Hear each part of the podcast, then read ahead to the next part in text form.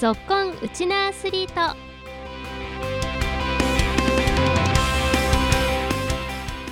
皆さんこんにちは。ラジオ沖縄アナウンサーの杉原愛です。この番組は学生スポーツからプロスポーツまで県内で活躍するウチナアスリートを全力で応援しようという番組です。先月からこの番組では今年開催されるバスケットボールのワールドカップに合わせて特別バージョン沖縄バスケットボール特集沖縄バスケヒストリーをお送りしています。沖縄のバスケットボール界を牽引されてきた指導者の方々の人生などにフォーカスを当ててインタビューをお送りしています。今日も15分間お付き合いよろしくお願いします。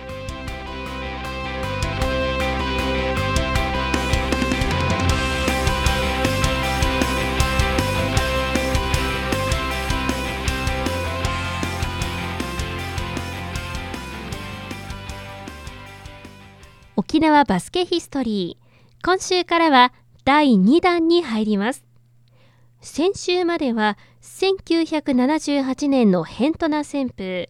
そして91年の茶谷高校のインターハイ3位の躍進など沖縄高校バスケを牽引されてきた浅戸幸男先生のインタビューの模様をお送りしてまいりましたが今週からは2週にわたりその浅戸先生の情熱のこもった指導の教え子で共に指導者としての道のりを歩まれました。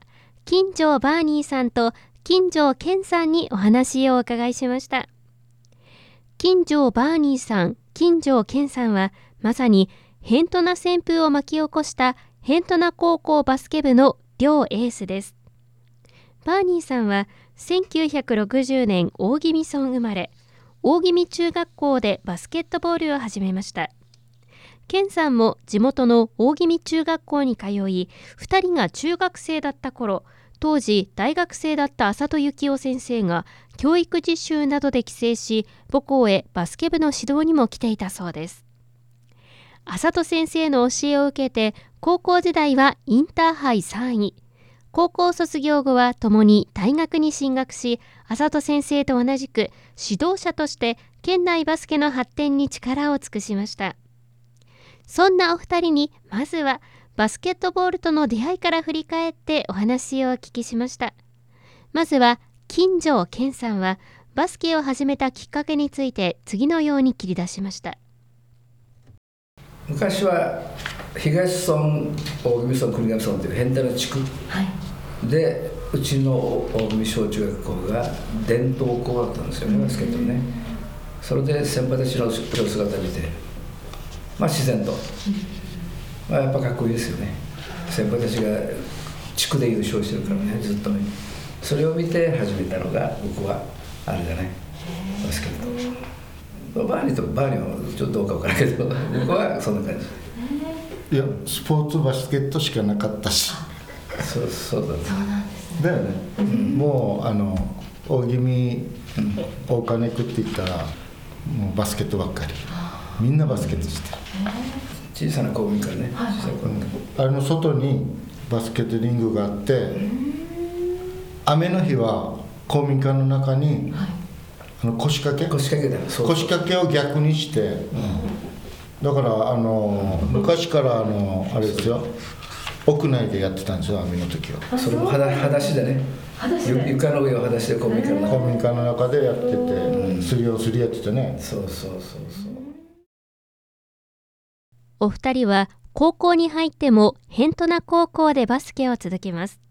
後に全国インターハイ3位に輝いたヘントナですが2人が入学した当時は先輩は数人しかおらず部員も多い方ではなかったと話します僕らの代で10名ぐらい入って試合ができた。そうそうそうそう。そこからのスタートなんですそこからスタート。一、つや3名だけやったかな。当時からでもなんかこう全国目指すぞみたいな雰囲気はあったんですか？いや全然なかったね。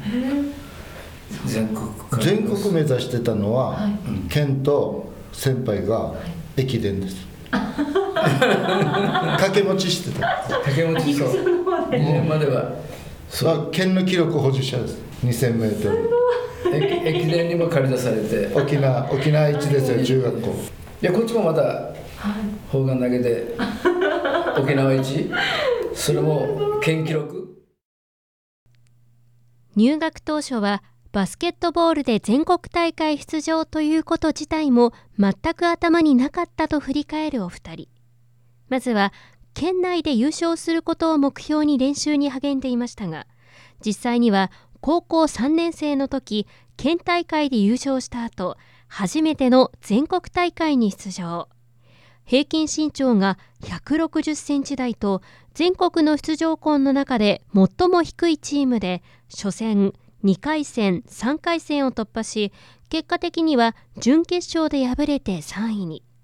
ヘントナの戦い方は全国に衝撃を与えました。バーニーさんは実際に全国の身長の高い選手とのマッチアップを振り返って。僕のポジションは大きい子を守るので、でかいなと。本当に大きかった。だって僕が 1m70 ぐらいだから、守るのは90以上じゃないですか、うん、もう身長されると20センチ以上そう、うん、それがちょっときつかったですね。きついっていうか見上げると首が痛いんですよね。そっちの感想で。そうそう初めて？あんまりないから。先日面ではねインターハイって変わったのは結構早めにシュートを打ってたね、うんうんうん、早めに。県の総体が終わった時のヘントナ高校と、えー、インターハイに行ったヘントナ高校は全く違うチームです、うん、別のチームなんですたね。これは沖縄の、えー、人たちもわからないと思います、うん、実際見たことないから。沖縄県ではもうちっちゃいのがこっちはなんかいろいろ工夫しながらやってたんですけど、もうインターハイは別物です。インターハイ前の練習で見つけた。ね見つけた。そうそうあの埼玉で合宿で埼玉の優勝チームと練習ゲームする機会があってね。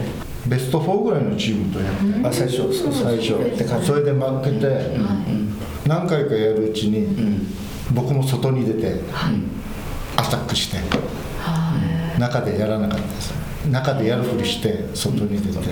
今の全日本のバスケットと似てそうね。今今の。ファイブアウトって今やってるんですけど、全くあのような県,、県がずっと富樫とか、あの川村みたいにぐーっと中で遊んで、僕が外に待ってて、ありがとうはい、楽しい今のバスケット見たら、うん、インターハイでやってたバスケットだなと思って、懐かしい。じゃあ結構先駆けだったんですねこのねスタイルが、そうね。ガガードが結構あのね今まではなんかガードが地味で今ガードがこう、抜いてってキックアウトしてね外にパス出したりっていうのは、おお小さくてもできるんだっていうのはそのまた思い出すね、剣が最初です、えー、僕はそう思います まあだからセンターでシューターっていうの、はいはいはい、ガードとも点も取るし、うん、センターでシューター、外からも打てるし。打てるってこの2人はね。今の日本代表のバスケのスタイルを当時から行っていたヘントナ高校。この方向性はまさに浅戸幸男先生が部員に浸透させたことでした。浅戸先生は当時のことを次のように振り返りますヘントラのバスケットを全国に見てもらう。でね日本のバスケットの方向性を示すようなゲームを必ずやろうと。日本が勝つにはこうだよと。でまあ戦った結果が差になったんであって最初から優勝を目指してやったわけじゃない。ましてはちっちゃいヘントラが言ったらね勝てるはずがないと。誰もが思ってた。平均身長667だからね。でインターハイ出る、ね、男子のチームでもちろん一番小さいじゃない。ダントツに小さいな。浅戸先生の指導と選手の健闘がかみ合い全国3位の結果につながりました。金城バーニーさんとケンさんは浅戸先生との出会いと先生からの教えを次のように振り返ります。朝と、まあ、先輩、先輩なんですけどシュートよく入るんですよね。全部入るんですよまたねフォームがかっこいいんだよね僕ね。初めて初めて見る？マジかに内地から来た。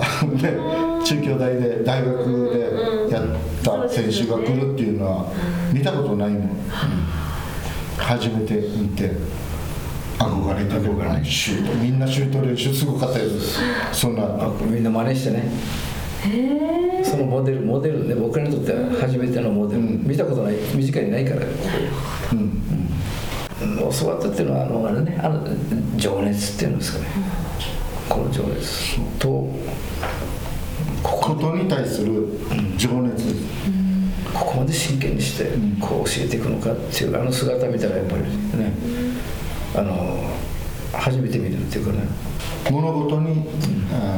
本当にこれ航空にもあるんですけどあのいろいろこうことに当たる時には、情熱を持って当たりなさいっていう言葉があるんですけど全くその通りの人でだから自分が、ね、教える時にきちっとしっかりと向き合いなさいみたいな。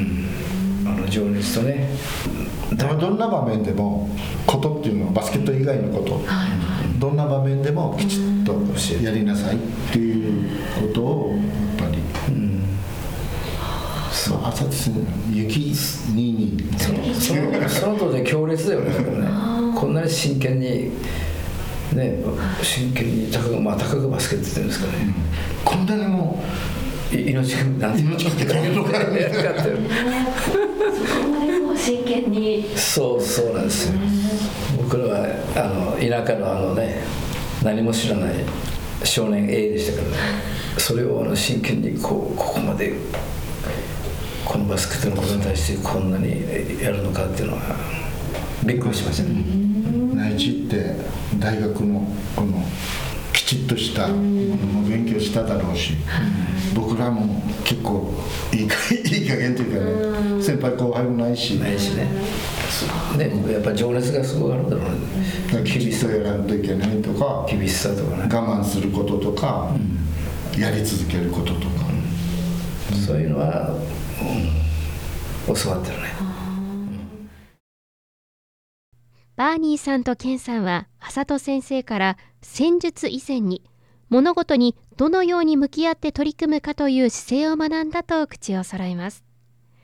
高校卒業後バーニーさんは日本体育大学にケンさんは中京大学に進学し共に沖縄で教員を務め浅戸先生の教えを次の世代にもつなぎました。来週はインタビューの続き近所バーニーさんとケンさんが指導者としての道を歩むことにした理由や今のバスケットボール界について感じることなどについてお話をお聞きします。